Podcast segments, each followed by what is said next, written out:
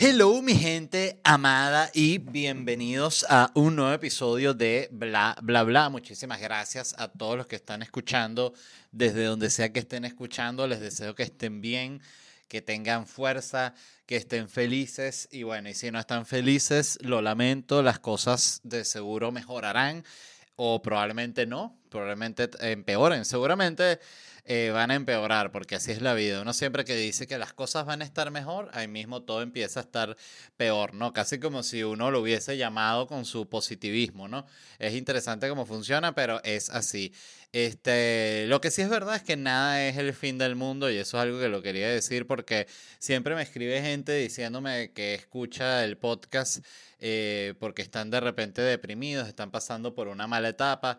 Em, y es así como también la gente consume comedia. La gente consume comedia, hay gente que porque le gusta reír y le gustan los comediantes, y hay gente que consume comediantes porque lo necesita para, para animarse y para, para poder pasar el día, ¿no? Que yo eso lo entiendo, yo ahorita debo decir estoy en un momento bastante dentro de todo em, tranquilo de mi vida, este pero he pasado momentos muy fuertes, sobre todo, no, no solo económicamente, porque económicamente sí, pero emocionalmente, este, y a veces cuando se te junta lo emocional con lo económico, y recuerdo tener esa sensación de querer ver una comedia de esas que a uno le gusta como para desconectarse, una cosa similar con la que pasa con los videojuegos, este, siento yo, a mí siempre me ha pasado así, que es como, para mí los videojuegos, em, y siento que eh, la gente que no, no ha jugado o no tiene ese, vamos a decir, como ese gusto por los videojuegos, no entiende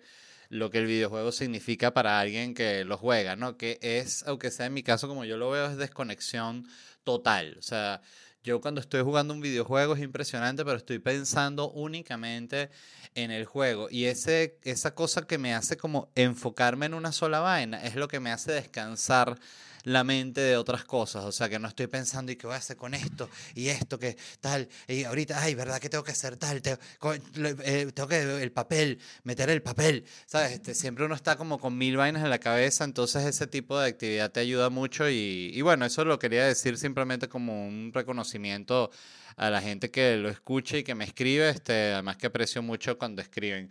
Eh, el punto es que deseo que estén bien, eh, estén en su trabajo, estén, sean gandoleros, sean, como lo dije el otro día, eh, o usted trabaje en un restaurante, que por cierto me pasó en, un restaurante, eso fue poco antes de que naciera Ali, de hecho fue la última comida que, que fuimos Angélica y yo solos, así ya cuando te lanzas ese plan pareja que estás como consciente de que luego viene un bebé y va a haber como un un break eh, por un tiempo de ese tipo de plan en el, en el, que estás solo tú con tu pareja, ¿no? Este, fuimos a un restaurante colombiano que queda aquí cerca de la casa, que es como un intento de Andrés Carnes de Res, así lo entendí yo, pero aquí en Miami. Entonces la comida estaba buena, la verdad. Este, de hecho, nos dieron como uno de esos lugares que te dan como un caldito al inicio, así como un caldo de sopa, que a mí me encantan esas vainas. Este, Siento que eso es una vaina que sí se ha perdido demasiado, ¿no? Lo del, lo del restaurante que te da un detalle, una vaina extra, ¿no? Em, es, común todavía en Europa, por ejemplo, esos restaurantes europeos que todavía te eso, lo típico en los españoles que te dan una tapa o te dan algo ahí como si solo te estás tomando un vino como para, sí, como para que no, no estés así tomando pelado, pues. Pero el punto es, estábamos en el restaurante y la mesonera que era cubana, en determinado momento se me acerca y me dice, mira, que un chico de la cocina te, te, conoce, que, que si luego se puede tomar una foto contigo al salir. Yo le digo, claro, por supuesto y tal. Y me tomo la foto con el muchacho al final y él me dice que, y fue la primera vez que concienticé incluso mi propia edad, es súper loco eso. Me dijo que yo crecí, yo le dije que, porque él me dijo, este, se veía como muy joven, ¿no? Y él me dijo, yo crecí con tus chistes. Y yo le dije, ¿pero qué edad tienes tú? Y me dijo, yo tengo 20 años. Este, y me dijo, con lo de Santo Robot, con eh, lo del el, Comic Con, con el, el, cuento de tal. Y yo, mierda. Entonces, claro, pensé, claro, este carajo tenía, era un niño. Cuando empezó a ver esta comedia que yo hacía, tenía 11 años, 12 años. Eso me voló la cabeza. Porque a veces tú empiezas literal a hacer algo y de repente pasó y ya tienes 15 años haciendo la vaina y después tienes 30 y ya después estás muerto, ¿no? Que es lo que le pasa a todo el mundo. Hay gente que le pasa antes, como le pasó a Matthew Perry, que justamente lo tengo aquí anotado, que falleció el, Matthew Perry, el actor que hacía de Chandler en Friends. Y él, yo leí un, un hilo que publicó un periodista que decía que él tuvo una vida súper tormentosa porque él eh, no sé si el padre es alcohólico o él era alcohólico, ahí no estoy eh, eh, inventando cualquier vaina, pues no estoy claro de, eso, pero lo que sí leí, este, y sí estoy seguro, es que él tuvo un accidente en esquí muy arrecho, para el cual le, dieron calmantes de estos arrechos, ¿no? Este, este, sedantes duros que generan una adicción, pero maldita, pero de la más fuerte. Creo que tengo entendido que incluso es, si no la más fuerte que existe, de las más fuertes que existen, la de la adicción a los calmantes, que además son cosas que te dan con un récipe, ¿no? Este, y eso le genera una adicción cabillísima que, eh, que sí que se tomaba 50 pastillas al día, una locura la vida del carajo, este, y tuvo muchos problemas médicos a razón de eso, o sea, entonces tuvo problemas estomacales arrechísimos, problemas de todo tipo físico, el carajo se la pasaba en un hospital.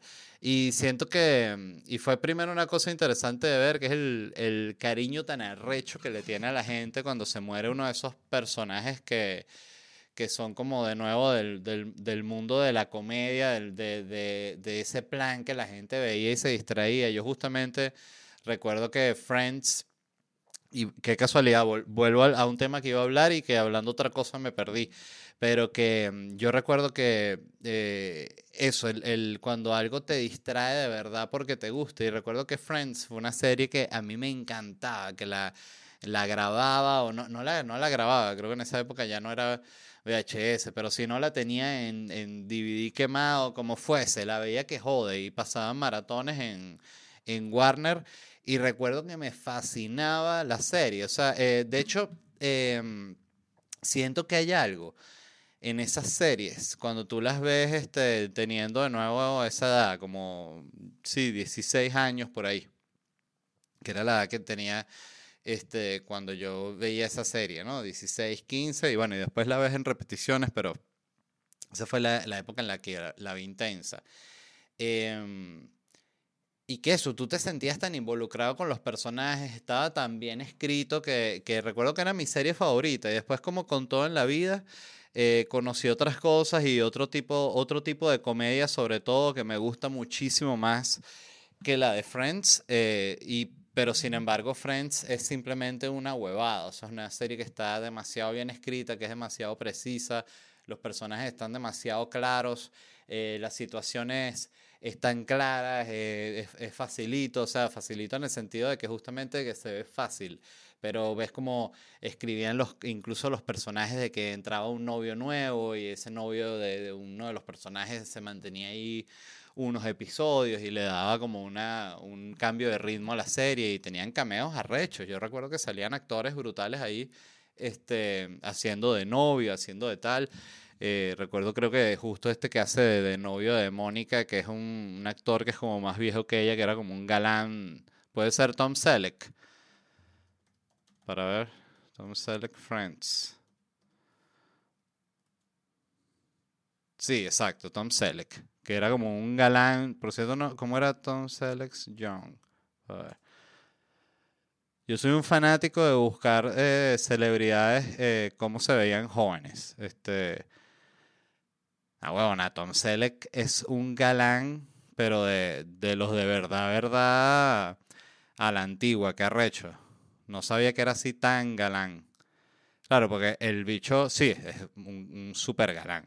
Este, es así como ese tipo de galán, tipo Josh Brolin. Es así como que soy un hombre. Y todos, todos los hombres, y que mierda, este bicho sí es un hombre de verdad. ¿Viste el bigote?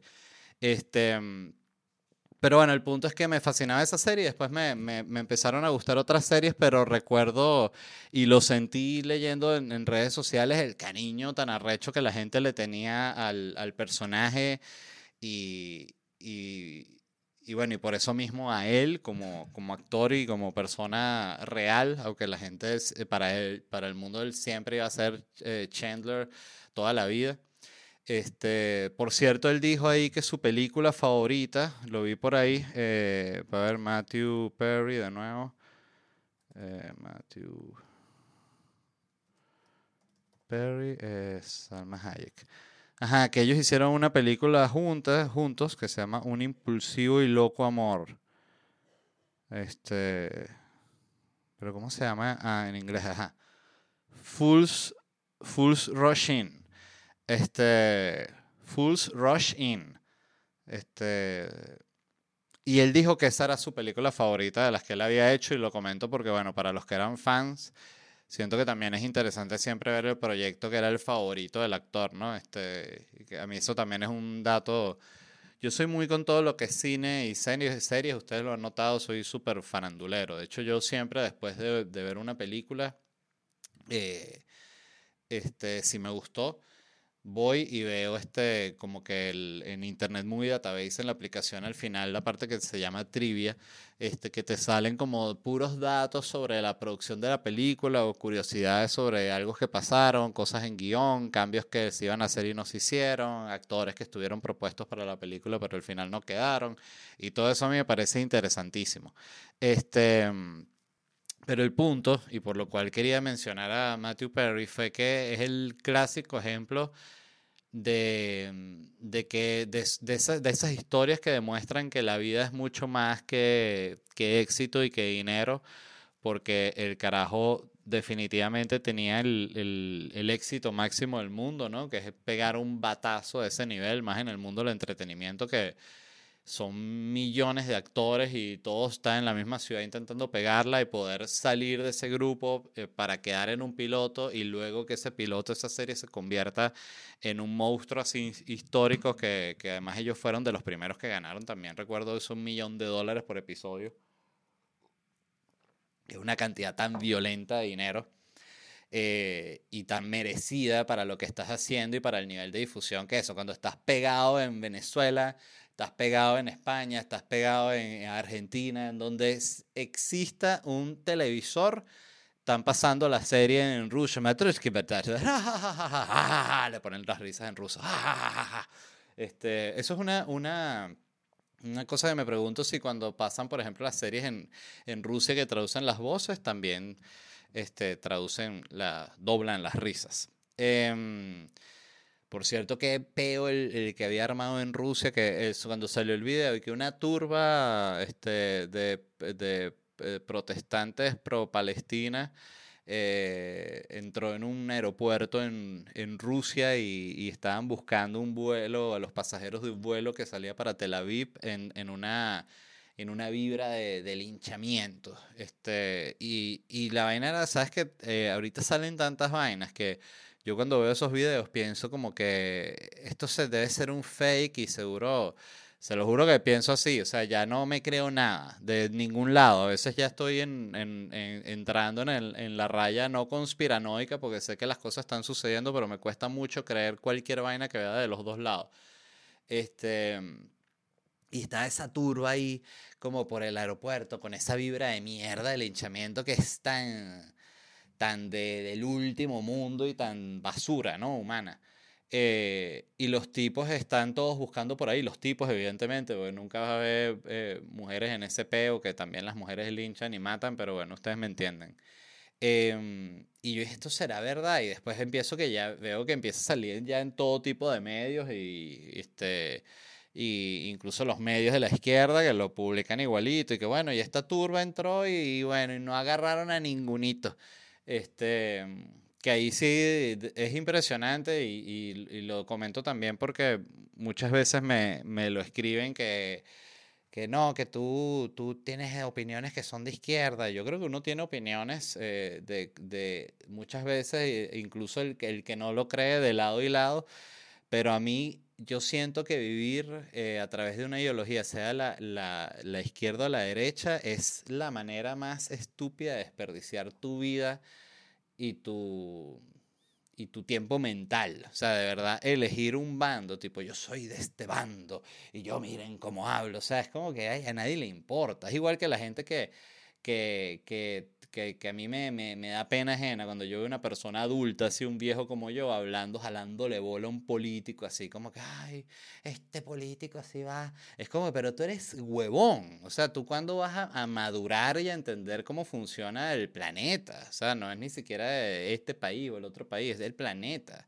O sea, que es todo un un bluff, ¿no? Como dicen. Este, hoy estoy, qué bola que esto estoy, ni siquiera he llegado al, tema de lo que iba a hablar, porque lo único que había notado era hablar de Matthew Perry, pero el punto era, y para cerrar el tema de él, que es impresionante eso, como una persona que tiene tanto éxito y que tiene además este contacto éxito, tanta plata y, y, no, no haya paz, ¿no? Porque tiene un peo médico demasiado candela que no lo paga todo el dinero del mundo y que son las situaciones de la vida. Pues le pasa a él y le pasa también a un carajo cualquiera que le dieron unos calmantes porque tuvo un accidente y quedó adicto a la mierda y vive para ver cómo consigue las pastillas esas, ¿no? Este, es arrecho.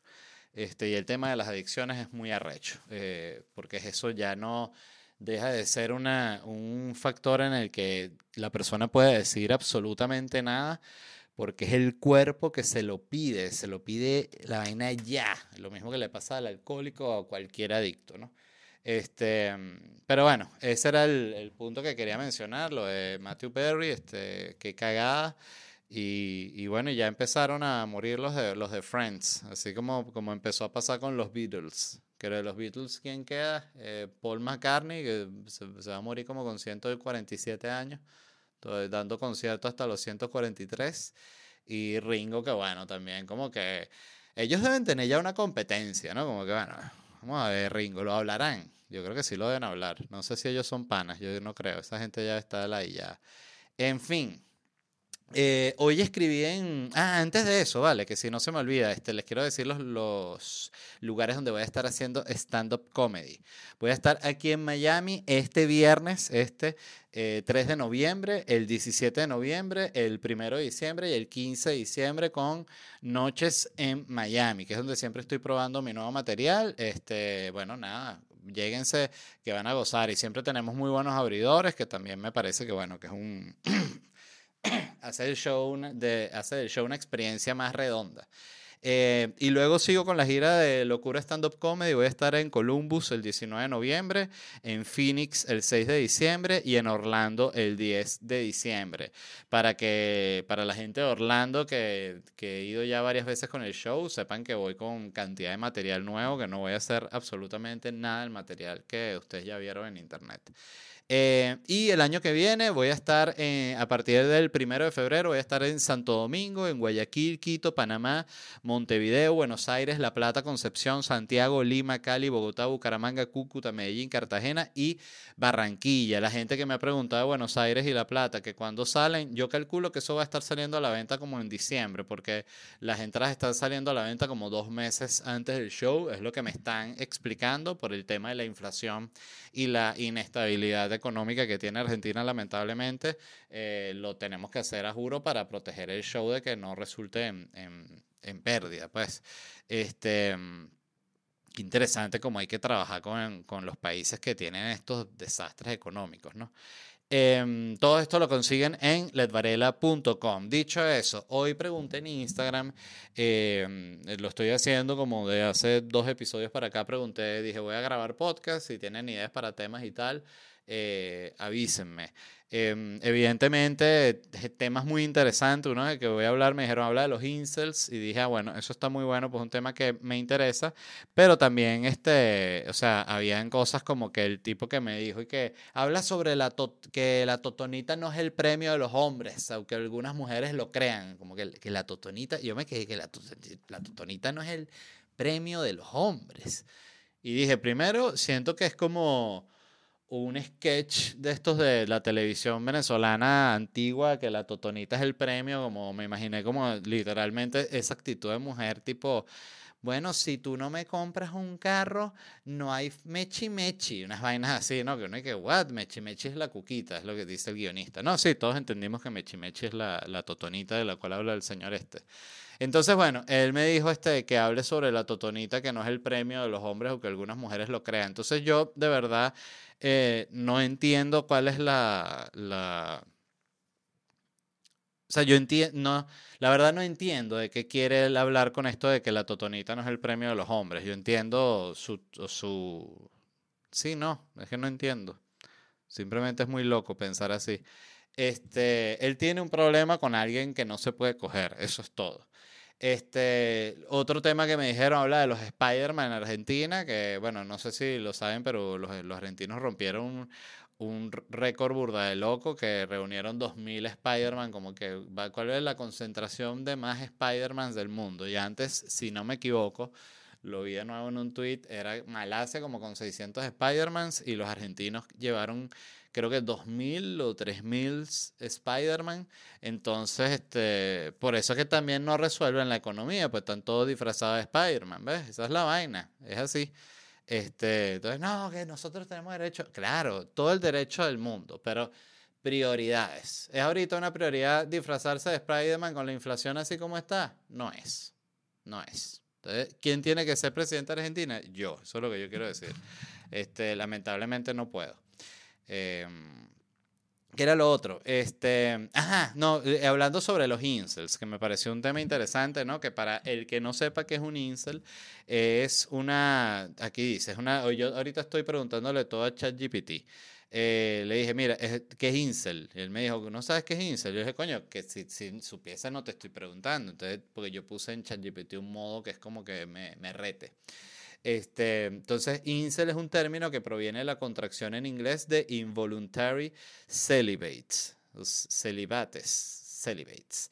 Entonces, eh, célibes involuntarios. Entonces, se refiere a miembros de una subcultura en línea que se definen a sí mismos como incapaces de encontrar pareja romántica o sexual a pesar de desearla. Esta condición la atribuye a una variedad de razones personales, sociales y físicas. Entonces, ¿qué es? Eh, el incel es el que no coge no porque no quiere, sino porque no puede. No haya nadie a quien coger, que es una gran tragedia una gran, grandísima tragedia y que es tan tragedia que genera un grupo entero de, hombres, ¿no? Porque esto es una vaina, eh, este, que el, todo va, son hombres el grupo. El término proviene, decía, de, fue acuñado por primera vez en la década de 1990 por una mujer conocida como Alana, que tenía un sitio web para discutir su propia sexualidad y soledad. Entonces, este, la comunidad Incel era un grupo de apoyo de esa, de esa como bloguera, ¿no? Este, y bueno, la vaina después se pasó al, al en el año 2010.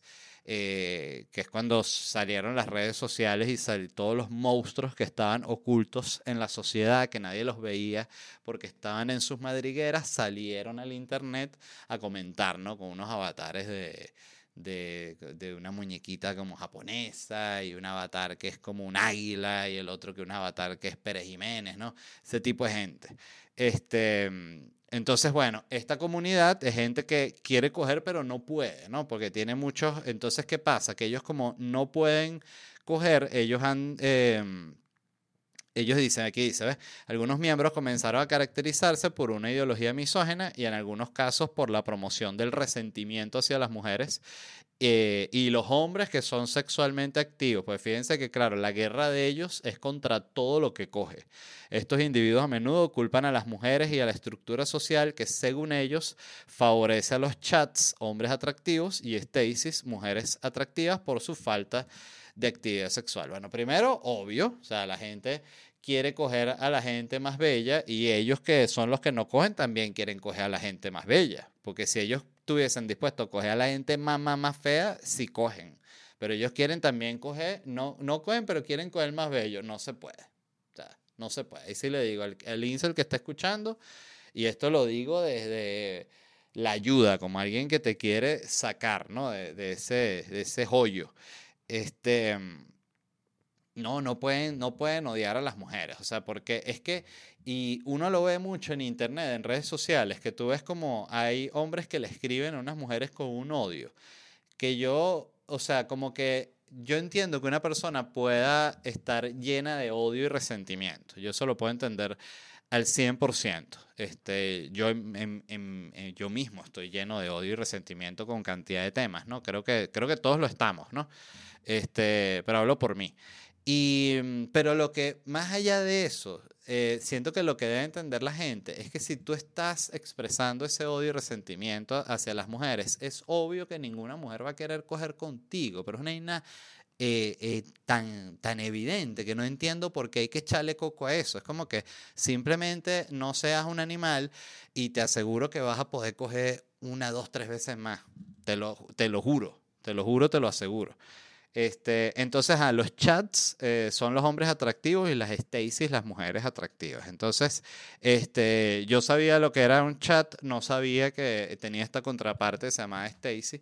Este, entonces, bueno, eh, ya saben, ¿no? Las Stasis son las que no cogen con los incel y los chats son los que cogen a las Stasis. Entonces, claro, los incel odian a, los, a las Stasis porque no se las pueden coger y odian a los chats porque se las cogen. Eso tiene, eso se puede entender, ¿no? Si, si te pones en los pies del incel, es como que sí, obvio, este no la puedo coger y este la está cogiendo, los odio los dos. Entonces, dice que el estereotipo de hombre chat es un hombre así alfa, físicamente atractivo, socialmente dominante, este, y que según la creencia incel tiene fácil acceso a las relaciones sexuales y, románticas, ¿no? Entonces, claro, es el, un galán. Tom Selleck es un, chat que estamos hablando de él. O sea, este galán clásico que nada, o sea, le va bien, tiene, tiene buena labia, agarra y le dice a la jeva, ¿qué? ¿Tú qué? Estás haciendo? Como este cuento que siempre me pareció un cuento fantástico, esto me lo contó mi madre, que era este galán que ahorita no recuerdo cómo se llama él, el de Barry Lyndon. Eh, eh, Ryan O'Neill, que el carajo, un tipo así súper mujeriego y tal. Yo creo que esto ya lo conté aquí en el, en el podcast, pero no importa. Em, que el tipo ya hasta viejo le seguía ¿sabes? Tirando la onda, se levantaba cualquier mujer por ahí y tal, galán así, ¿qué pasó, mi amor? ¿Tú qué eres productora? Ah, qué interesante, ¿y cómo, es que te llamas tú, mi amor? Eh, no, yo soy la del catering. Ah, a mí me encanta el catering, ¿cómo es que te llamas tú, mi amor? Y el punto es que él tenía una hija que había abandonado y ponte que pasan 20 años, 18 años y la hija va a un evento donde él está a, a llegársele en plan, mira, soy tu hija, este, soy Rebeca, quien sea, la hija de él, y, y, él cuando la hija se le está acercando, él la entrompa de una y que, ¿y tú qué, mi amor? ¿Qué vas a hacer ahorita? Nos tomamos unos tragos y la ve que soy tu hija y el carajo y que... Y es, un, es una historia que, o sea, la, la cuento porque siento que hace sentir incómodo, coño. Lo que debió haber sentido ese tipo es como que es esa sensación de ya, para esa vaina, que vas a terminar eh, eh, intentando levantarte a tu hija, ¿eh? Y pinky te pasa. Muy loco. ¿Y cómo es la Stacy? Es la contraparte femenina del chat, entonces es una mujer que de nuevo es extremadamente atractiva este, y por lo tanto, bueno, ella elige a la pareja, al chat que ella desee, ¿no? Poquito como lo que vendría a ser el, siento yo, el estereotipo de, de una novia futbolista que es como que básicamente siempre son mujeres así, máxima Stacy, máxima mami, que elige, dice, a mí me gusta él, ese que mete todos los goles. Y él dice, a mí me gustas tú porque eres la más divina y son la pareja perfecta. Es como yo siempre pensaba, hay gente que critica mucho lo del, del sugar daddy la vaina, y yo siempre he pensado que eso es una fórmula que es ideal, porque un viejo que tiene real este, y lo que quiere es una carajita así, una chama tal, que mujer joven que esté con él, vaina, vacile, cojan y tal, y una caraja que lo que le importa es el dinero, es lo único que le interesa, no le importa echarse la acogida con el viejo. Coño, eh, es una relación superficial que para mí funciona a la perfección. Este, y, y, capaz, bueno, sí, será una manera de pensar degenerada, pero yo siento que es honesta, o sea, que los dos son honestos en, siempre y cuando haya un, un, un respeto, ¿no? Este, pero hay una, me parece que es una relación honesta. Este, mira, ¿qué es esto? ¿Qué quieres tú? Coger. Ok. ¿Qué quieres tú? Dinero. Ah, bueno. ¿Quieres dinero por coger? Sí, yo quiero coger por dinero. Entonces, te amo. Este, ¿Qué es lo otro? Bueno, nada, esto lo hablaba porque también suena como que, bueno, pero ¿qué tal? Esos inserts, o sea, lo que están es comentando en internet que odian a las mujeres. Sí, pero esto ha tenido como una, ha llegado a, a, mayores porque han habido ataques y masacres asociadas a este pedo, ¿no? Eh, las dos principales fue una, el, un ataque en 2014 en, la, en Isla Vista, California. Elliot Rodger, quien se identificaba con la comunidad Incel, este, llevó a cabo un ataque que resultó en seis muertes y varios heridos. Dejó manifiestos en línea expresando su resentimiento por ser rechazado sexual y socialmente. Ok, entonces él estaba recho y mató un poco de gente. Este, atropello masivo en Toronto. Este fue otra que fue importante. En el 2018, Alec Minasian llevó a cabo un atropello masivo con una furgoneta, matando a 10 personas e hiriendo a 16. Antes del ataque, publicó en redes sociales aludiendo a la rebelión Incel y elogió a Roger, al, otro, a este asesino que se llevó 6 y él se llevó 10. ¿ves? Entonces ves que la vaina sí lleva a un nivel de locura en el que si la gente empieza a darle un tema, coño, que me odian, que yo no, me odian, me odian, me odian, yo no puedo coger, yo no puedo coger. Entonces, claro, te vuelves loco para el coño y terminas en una de estas. Entonces, este, yo le pregunté a ChatGPT y le dije, dime cómo hago para no ser un incel y ser un chat. Entonces él me puso, sabes que ChatGPT siempre es como súper consciente, ¿no? De todos los peos y puso, si estás luchando con sentimientos de aislamiento o frustración en tus relaciones personales, aquí hay algunas sugerencias que pueden ayudarte a mejorar tu situación, centradas en el desarrollo personal y emocional, ¿no? Primero, autoestima. Dice, trabaja en tu autoestima y en tu autoaceptación. La confianza en uno mismo no proviene de cumplir con un ideal externo, sino de valorarse uno mismo y reconocer tus propias cualidades y capacidades. Totalmente. O sea, este, si tú tienes autoestima, yo creo que eso tú lo, lo es como si tuviese una especie de aura. La persona que se quiere y que le gusta lo que hace y que se siente como orgulloso de cómo es, te, te da seguridad. Eso es una cosa que siento yo es automática. O sea, no, una persona así que, que es muy, muy insegura, más bien te genera como ansiedad, ¿no? Como que sientes que no, no va a hacer las vainas, no va a ejecutar como sea, o no va a tener capacidad de, de decisión. Este, entonces sí, hay que tener autoestima. Eh, lo otro que dice este ChatGPT dice salud física. El ejercicio regular y una dieta saludable son importantes no solo para la apariencia física, sino también para el bienestar emocional y la confianza en uno mismo. En pocas palabras, lo que dijo, quiso decir ChatGPT es que te pongas bueno, que vayas al gimnasio, que levantes unas pesas, que te cuelgues en un tubo, una vaina, eh, te estires en una tabla de pilates, que lances una pelota duro para allá, para detrás de un muro, que agarres una raqueta, que eh, no sé, lo que sea, pero que le eches bola, que no estés vuelto mierda, y eso es una cosa que también es lógica, es, es tan lógica que lo sabe hasta ChatGPT. O sea, tienes que ocuparte y hacer eh, algún tipo de esfuerzo de nuevo. Si estás en una posición como están los incel, que es una posición de no coger nunca, más nunca, eh, eh, por la eternidad no coger, entonces es como que, bueno, si lo que hay en la mesa es que no vas a coger más nunca y de repente se hace una flexión de pecho, puedes coger una vez, bueno, no cuesta nada hacer las 10 flexiones, 10 flexiones diarias. 10 flexiones diarias son 3.650 flexiones al año. ¿Ves? Este, por ahí está saliendo la bebé. Chao. Este, ah, pero para volver, para volver a hablar de, de ChatGPT y, y, el, y que estén buenos. Este, eso siento que es una cosa bastante lógica y que ha funcionado en toda la historia de las relaciones entre el hombre y la mujer. Eso lo sabe todo el mundo, que una persona que es fea, con siete bolas, eh, si se pone buena, está menos fea. Es así de sencillo. O sea, lo hacían hasta los lo, lo, eh, Box Bunny. O sea, que era una escena clásica que el carajo que sí que veía una jeva buenísima en un bar y cuando se volteaba la jeva era fea. O sea, y tenía como medio un bigote y un peo, ¿no? Entonces, este, esas cosas ya no se pueden hacer porque sería como que la gente que, pero que se está burlando de los trans. Y dice, no, no es una jeva fea, se está burlando de la jeva fea. No, o sea, simplemente es una confusión. El peso que era una jeva que era bonita también por el cuerpo es fea. Bueno, entonces no puede ser fea. No es que no puede ser fea, es que es fea. O sea, ese, ese es el comentario. O sea, no pasa nada. hay gente fea. Coño, no pasa nada. Este, ¿Qué era lo que iba a decir?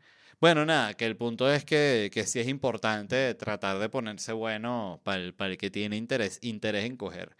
Este, dice, habilidades sociales. Desarrollar habilidades sociales a través de la práctica puede mejorar la capacidad de relacionarse con los demás. La comunicación efectiva y la empatía son claves en cualquier relación. Claro, aquí lo que ChatGPT le quiere decir al Incel que está en su búsqueda de convertirse en chat es que intente ser un ser humano. O sea, como que si intenta ser un ser humano, quizás vas a poder coger. Qué interesante, todo esto que estamos hablando, los incel, es por coger. O sea, no pueden coger. Este, y eso los tiene locos. Y yo lo que quiero es ayudar. Eh, consejo mío de una, si vas a una cita, este, coño, trata de hablar, este, esto es difícil cumplirlo siendo un hombre, ¿no? Pero trata de hablar lo menos posible sobre ti y trata solo de escuchar a la persona y hacer preguntas sobre lo que te están hablando. Este, y eso yo siento que ayuda mucho, ayuda mucho, mucho, mucho, porque primero nadie quiere escuchar tus mierdas, este, eh, y eso es una realidad y tus inseguridades y tus peos, o sea, este, y si estás además en un mundo negativo, lo mejor que puedes hacer es tratar de, de, usar la cita prácticamente como una entrevista, que la persona se suelte y diga, wow, esta persona me quiere conocer. Este, y no, el incel lo que quiere es coger, ya, eso es todo. Este, ¿Qué es lo otro? Eh, aquí dice, salud mental, no dudes en buscar apoyo profesional si te sientes deprimido o ansioso. Los terapeutas pueden ofrecer estrategias para lidiar con pensamientos y comportamientos negativos. Aquí ChatGPT lo que te quiere decir es ve a terapia, así como cuando te dicen en, en redes sociales que te responden ve a terapia, que te da demasiada rechera. Bueno, eso es lo que te quiere decir ChatGPT.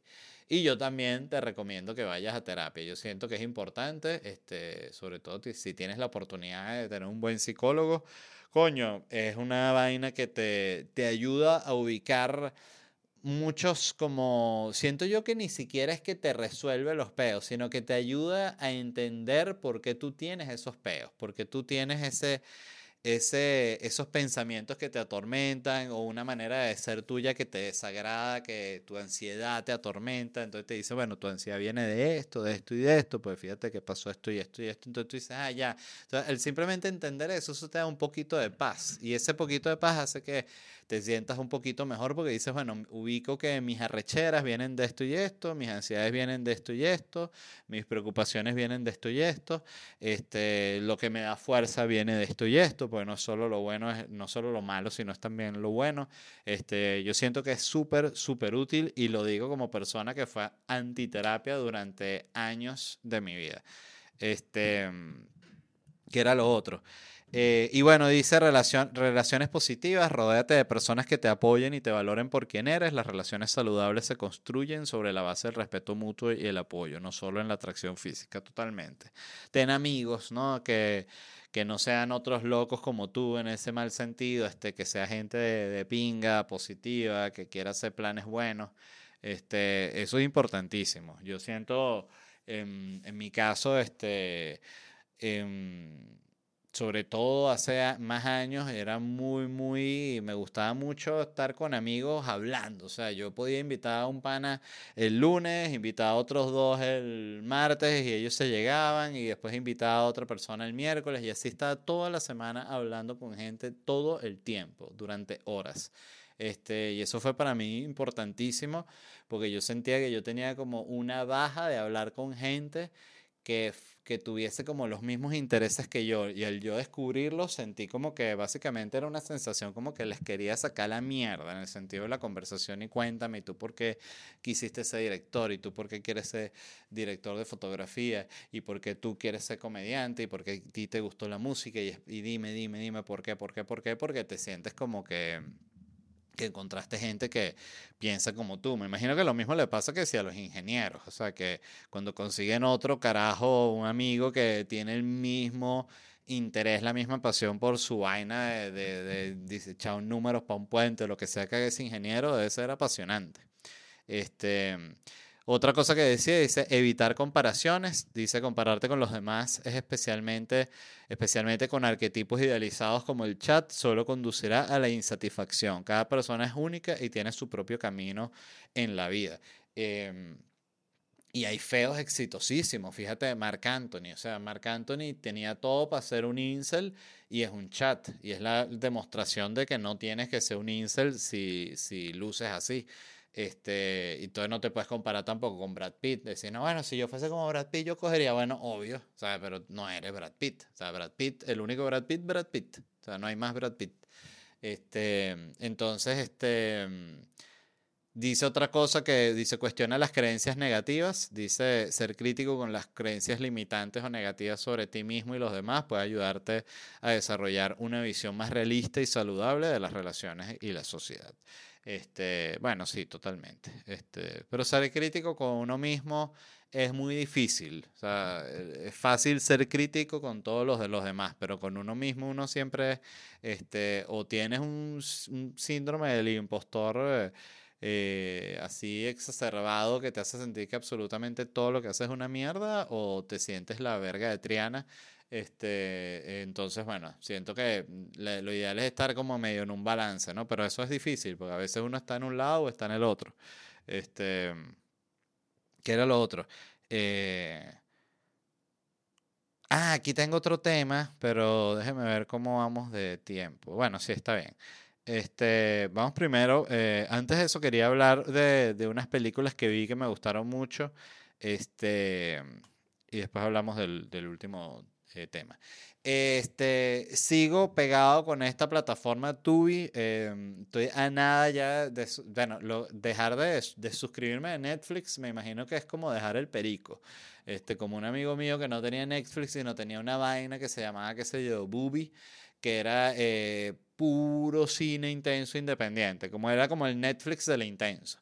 Este, y yo lo vi así, de o sea, de verdad, a mí me gustaría hacer así. Ese es como mi, mi, mi sueño, como que ser un carajo que pudiese estar viendo así el cine más intenso y lanzándome unos ciclos de cine francés viejo, así de Godard viejo, más viejo que ese, y después no voy con los alemanes. Y entonces, pero la verdad es que no tengo ese interés. O sea, puedo ver alguna película que sea un, un gran éxito, pero la verdad es que veo pocas películas, de hecho que veo pocas películas que no sean gringas, la verdad. O sea, una que otra vez una película inglesa, una que otra vez una película alemana, una película mexicana o una película argentina. Películas venezolanas, obvio, también veo. Este, pero el 95% películas gringas. Pero entonces vi varias películas que no son eh, gringas. Una se llama El tren a Busan, que es esta película de zombies que se da en un tren que, que, que está yendo de una ciudad a otra. Eh, y me gustó mucho, me pareció una muy buena película de zombies. Eh, de nuevo, son estas películas que siempre que ves estas listas de las mejores películas de, de zombies, las mejores películas de acción y terror, no sé qué tal, salía este tren a Busan, entonces eh, dije, bueno, déjame verla. Y la empecé a ver y y bueno, me parece que la película es tan buena que incluso le gustó a, Angélica, que, que, Angélica es una persona que no, eh, no que no le gusta prácticamente nada, pero que en serio yo me he dado cuenta que tiene que ser una vaina así como una película bien impactante de una u otra forma para que ella le pare medio bola. O sea, eso me, a mí me llama bastante la atención. Este, y vimos esta película del, del tren a Busan, está muy buena, recomendada, es, es de, de, Corea del Sur, si no me equivoco, Y está buenísima. O sea, me pareció una película. eh, no sé cuánto habrá costado esa película. Eso debe ser interesante averiguarlo. Train to Busan. Aquí está. Yo diría que esa película costó 15 millones de dólares. Vamos a ver cuánto costó. Que eso aquí lo dice en Internet Movie Database. Costó 10 millones de KRW. ¿Qué es eso KRW? KRW. KRW. Ah, dólar estadounidense. Ah, no, won surcoreano. 10 millones. Para ver cuántos son 10 millones de dólares surcoreanos. No, no puede ser. 10 millones de dólares costó la película. Este. Bueno, que es una película. Bueno, 10 millones de dólares ya es dinero que jode por una película, pero por una película de acción siento que no es tanto actualmente 10 millones. Este, otra que vi que me gustó mucho es una que se llama The Babadook, que es una película de terror que también había visto siempre en las listas y que me llamaba la atención, pero de nuevo la vi que está ahí en Tubi y dije, vámonos, que estoy activo con Tubi de Babadook. Y me pareció una película tan, pero tan cagante. Eh, hubo un par de escenas que me cagué, verdad, como pocas veces me había cagado una película de terror. Este, y qué interesante lo subjetivo que es eso, que la compartí en Twitter y puse buenísima esta película y tal. Y siempre hay gente que es la peor película de terror que he visto en mi vida. Y uno que mierda, qué arrecho la subjetividad con el arte que de verdad es total. O sea, lo que a alguien le puede parecer una recontramierda, a otra persona le parece genial. Este. Y esa sí es una película bien barata. Esa sí, no me equivoco, costó que sí, 2 millones de dólares, pues lo busqué. Déjenme buscarlo de nuevo, de Baba, Baba, Baba. Este, de Babado, que es como un monstruo que, que se te mete para la casa y que es bien cagante el Babadook. Entonces, este presupuesto, 2 millones de dólares. Eso sí es una película barata. Eso es como lo que daba base la cuestión del, del cine en México, que el- como decir el Fundaprocine, una vaina así. Este, que es esta como cuestión, mm, institución subvencionada por el gobierno. Creo que la, la base que ellos daban para una película así, vamos a decir que normal de ellos, era 2 millones de dólares. O sea, que en México sí es bastante este, esta película de Pávado que es australiana. Eh, otra película que vi, este, que se llama Ma, que es de esta Jeva, que es una tipa que la bulleaban en el colegio y por casualidad eh, se consigue a, lo- a los hijos de, de los chamos que la bulleaban a ella y entonces como que ellos le están pidiendo que, que si les puede comprar alcohol en una licorería, son menores de edad y la tipa que sí, yo te lo, yo te lo, lo reconoce, ¿no? Y, y, tú cómo te llamas y tal, no, y tal, este, y, y ve como la camioneta que es del papá y tal. Entonces ella le dice como que, pero ¿por qué no? No andan ahí en la calle, vengan a tomar en la casa, que ahí hay un sótano y eso está libre, ustedes pueden ahí tomar y prefiero no se van a meter problemas con la policía y los chamos como que, ah, bueno, sí, tal. Y total que después descubren que la caraja los quiere matar para el coño. Eh, esa película sí me pareció mala. Eh, o sea, me pareció interesante el tema, me, me, me gustó, pero fue como el desarrollo de la película la que no me gustó tanto. Te vale también acotar que me quedé dormido como una hora. este, las otras no me quedé dormido. Eh, y la otra que vi es una que se llama Lion, que me parecía que era como un super dramón y no la quería ver y la vi y es un super dramón y me encantó este que es esta película de sobre un niño que mm, que es un niño muy pobre de la India y entonces está con el hermanito y están pelando bola y que vamos para allá a agarrar unas tapas de fresco y eso las vendemos y nos da una piedra y nos vamos eh, girando esa piedra hasta la casa, o sea, unos planes así que uno dice, mierda, que jodida esa vida. Y están yendo por un lugar y como que el niñito tiene sueño y el niñito va a trabajar de noche, el hermano mayor le dice, bueno, quédate aquí. Entonces el niñito dice, "Ah, aquí me quedo, Gudu, aquí me quedo.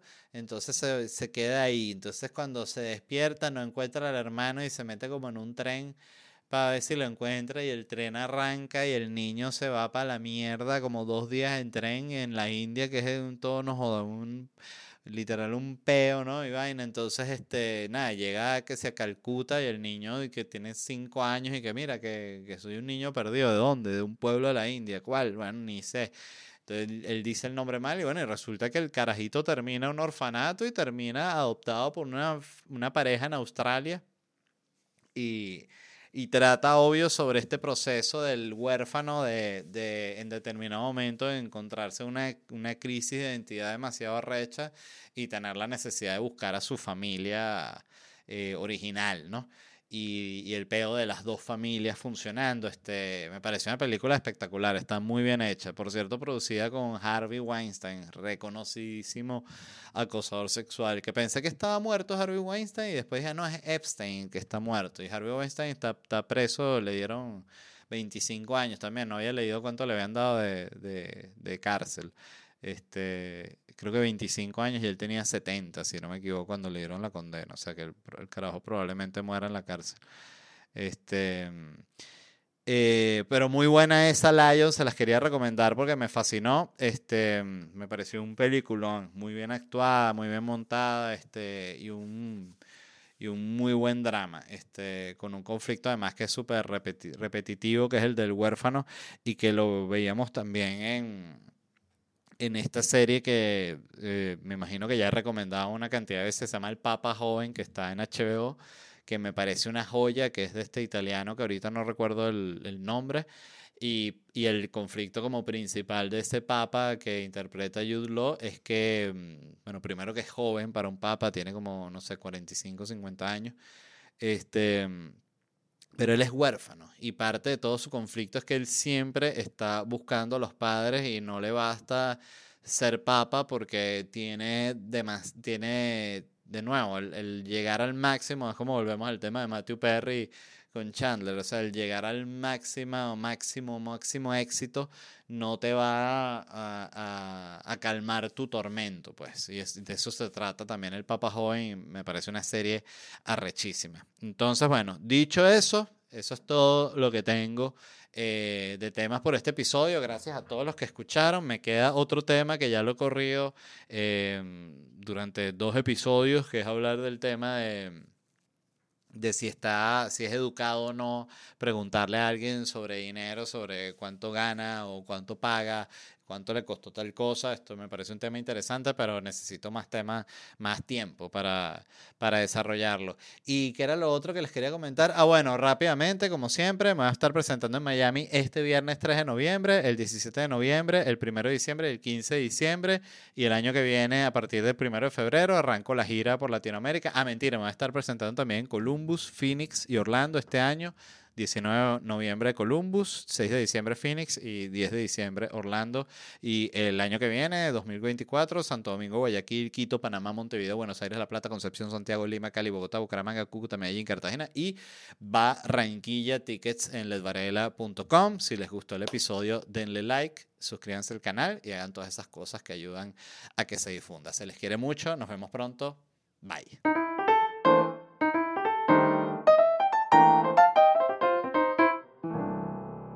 ¿Estás listo para convertir tus mejores ideas en un negocio en línea exitoso? Te presentamos Shopify.